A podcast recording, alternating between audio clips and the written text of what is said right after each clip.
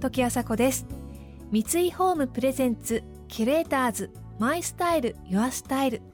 この番組はミュージシャンデザイナー作家俳優職人などなど異なるフィールドを舞台に活躍する2人がランデブー。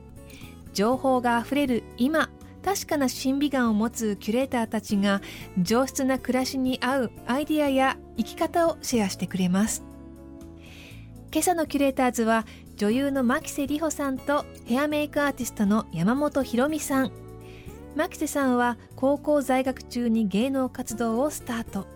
CM 出演で注目されるとその後映画やドラマに次々と出演をし一躍トップスターの仲間入りを果たします。一方今すぐ実践できるメイクテクニックを発信し多くの女性たちから支持されている山本さん。化粧品や美容グッズの開発にも携わる美のスペシャリストです。講師ともに交流のあるお二人に今回はスタジオではなく渋谷にある三井ホームのモデルハウスで語っていただきます。三井ホームプレゼンツ。キュレーターズマイスタイルユアスタイル。この番組はオーダーメイドの喜び三井ホームの提供でお送りします。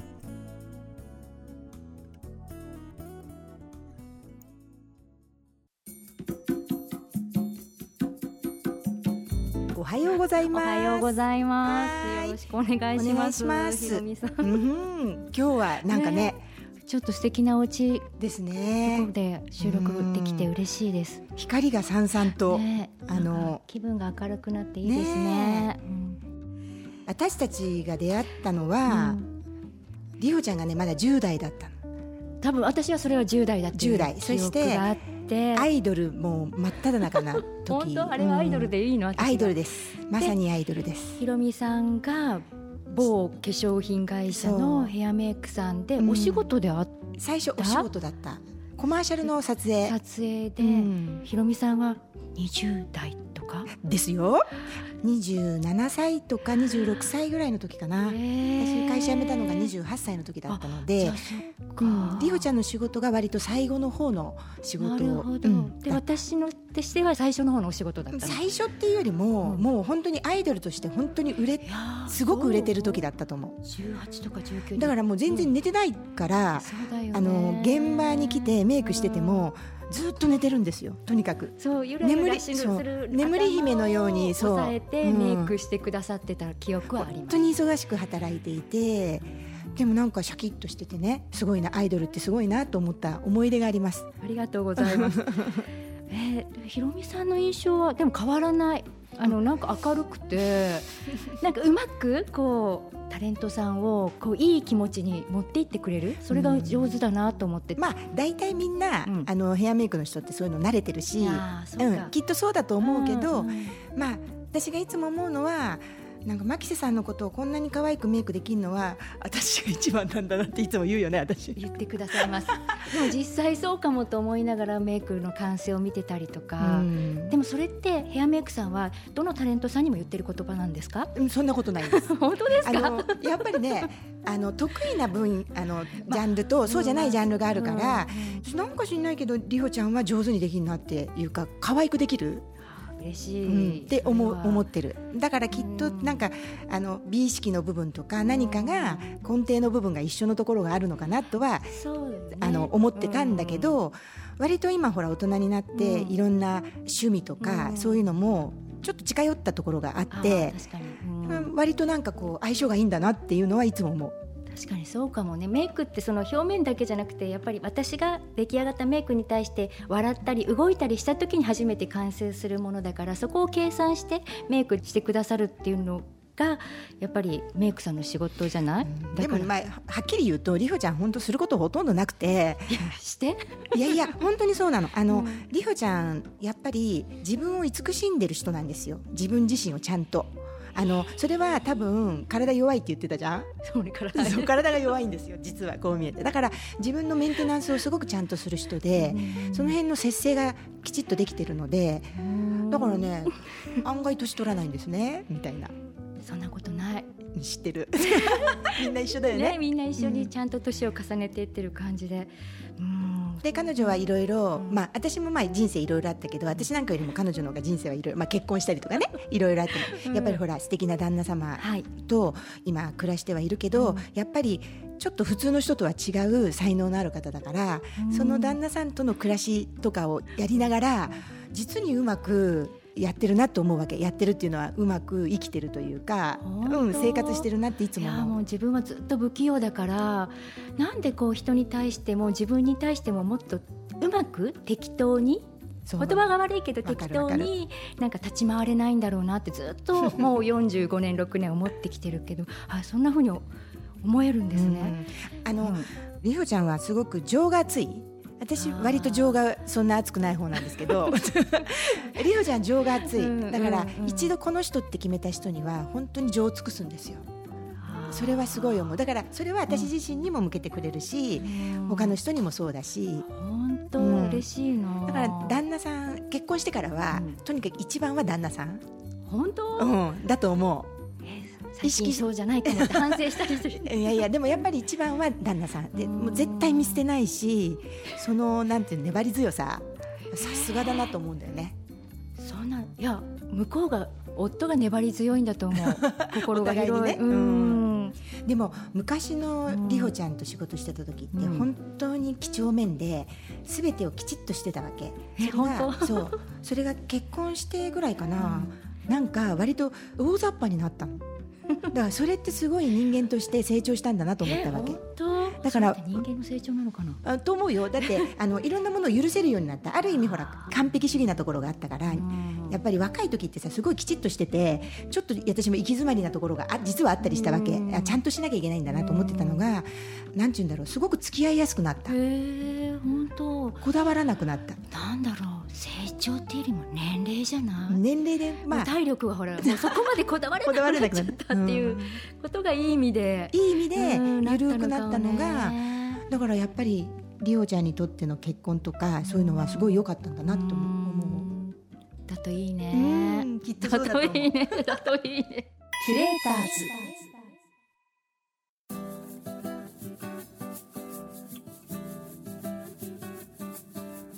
時あさこがナビゲートしています。キュレーターズ。今朝は女優の牧瀬里穂さんとヘアメイクアーティストの山本ひろみさんとのお話をお届けしています。山本さんと出会った10代の頃はアイドルとしてとにかく忙しい日々を送っていたという牧瀬さん。その後しばらく期間を置いて再会したお二人ですがこの時期牧瀬さんには大きな変化があったようです。あのりほちゃんのすごい好きなところは一人で何でもできるんですよ。そんな人だと思わなかったんだけど昔は。ああのほら昔は仕事ので会うから、あ。のスタッフの人が山のようにいてアイドルなのでその人たちにがっちり守られていてチケットも買ったことがないとかね。だ例えば電車にも乗れませんみたいな人が多い世界で彼女は一人で何でもできて。まあ、よくあるのは、京都にフラッとご飯食べに一人で予約してご飯食べて美味しいもの食べるとか、なんかそういうことができる人だっていうのを知ったのは大人になってから。あーそっか。まあでもあのなんでいつも囲まれていた生活だったからなんかうん一人になりたいっていう欲望と、そういろんな人を演じるのに実際切符も買えないっていうのはなんか自分の中で説得力がないなと思って、あちゃんとした大人にならなきゃっていうか。えそれいくつぐらいでそう思ったの？え20代前半とか。え前半で、うーんなんかこう OL の役をやってても、うん。電車にも乗ったことないとか自分の中で説得力とか納得できないなと思ったので、うん。あこれはちゃんと生活したい、えー私実は20代の頃のりほちゃんあんまり知らないんだよね。あそうだね。だから20代の後半ぐらいから、私も仕事辞めたりして、うん。なんだかんだで再会したのが多分りほちゃんが20代後半ぐらいだと思うのね。だね。だからそんな風になってるりほちゃんを知らなかったから今、うん。へえと思ったけど、うん。あそうなんだ。そうなの。でこう一人で動く人もかっこいいなって客観的に思っていたから、でだんだんこう自分も大人になっていろんなことがこうできるようになってくるとあ一人って楽と思って 自分が思った時にそこに行けるそれを食べれるうん。っていうのはすごい楽しいっていうふうに。あそこも私たち気が合うのかもね。一人で何でもやりたいことを、ね、あの待たずにタイミングを逃さないっていうことかな。そう、うん、あ確かにね、うん、30歳の時の留学したじゃない、うん、こうカナダのバンクーバーに。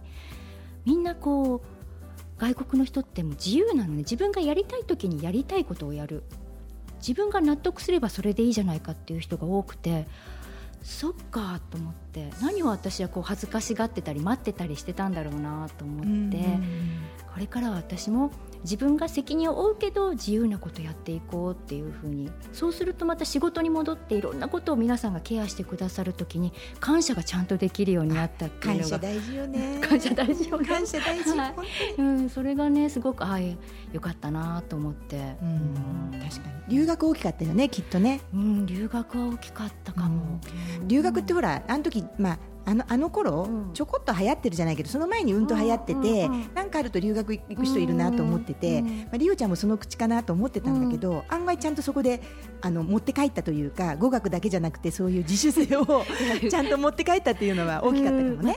あの4か月半年ぐらいか半年だったので語学っていうのはまあちょっともう難しかったけどそういういろんな精神的な面とか、でそこでまたそのあ日本の良さを気づいた、うん、海外に行って？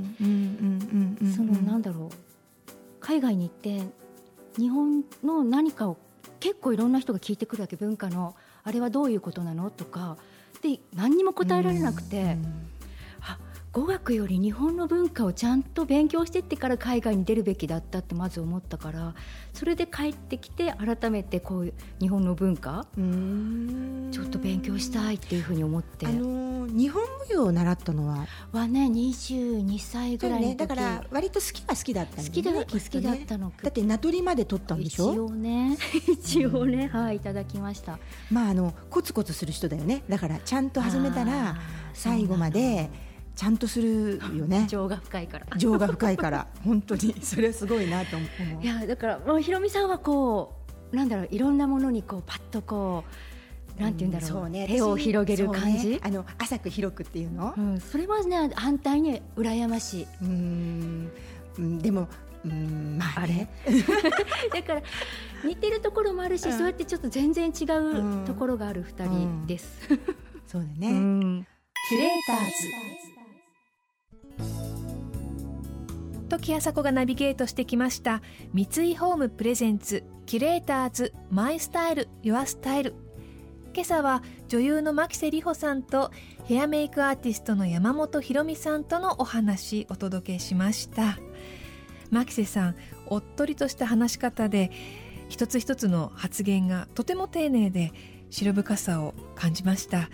えー、年とともに大雑把さが出てきて付き合いやすくなったとひろみさんはおっしゃっていましたけれども時を経て昔より気があったり楽しく話せるようになるっていうことありますよね、えー、私も同窓会に行くと、えー、当時はほとんど話したことがない人なのに妙に馬があって仲良くなったりっていうことがあります、えー、そういうことがあるから年を重ねるのは楽しいなと思います。来週も引き続き牧瀬さんと山本さんがご登場。お二人の共通の趣味でもある和の文化の魅力についてお聞きしていきます。それでは時あさこでした。三井ホームプレゼンツキュレーターズマイスタイルユアスタイル。この番組はオーダーメイドの喜び三井ホームの提供でお送りしました。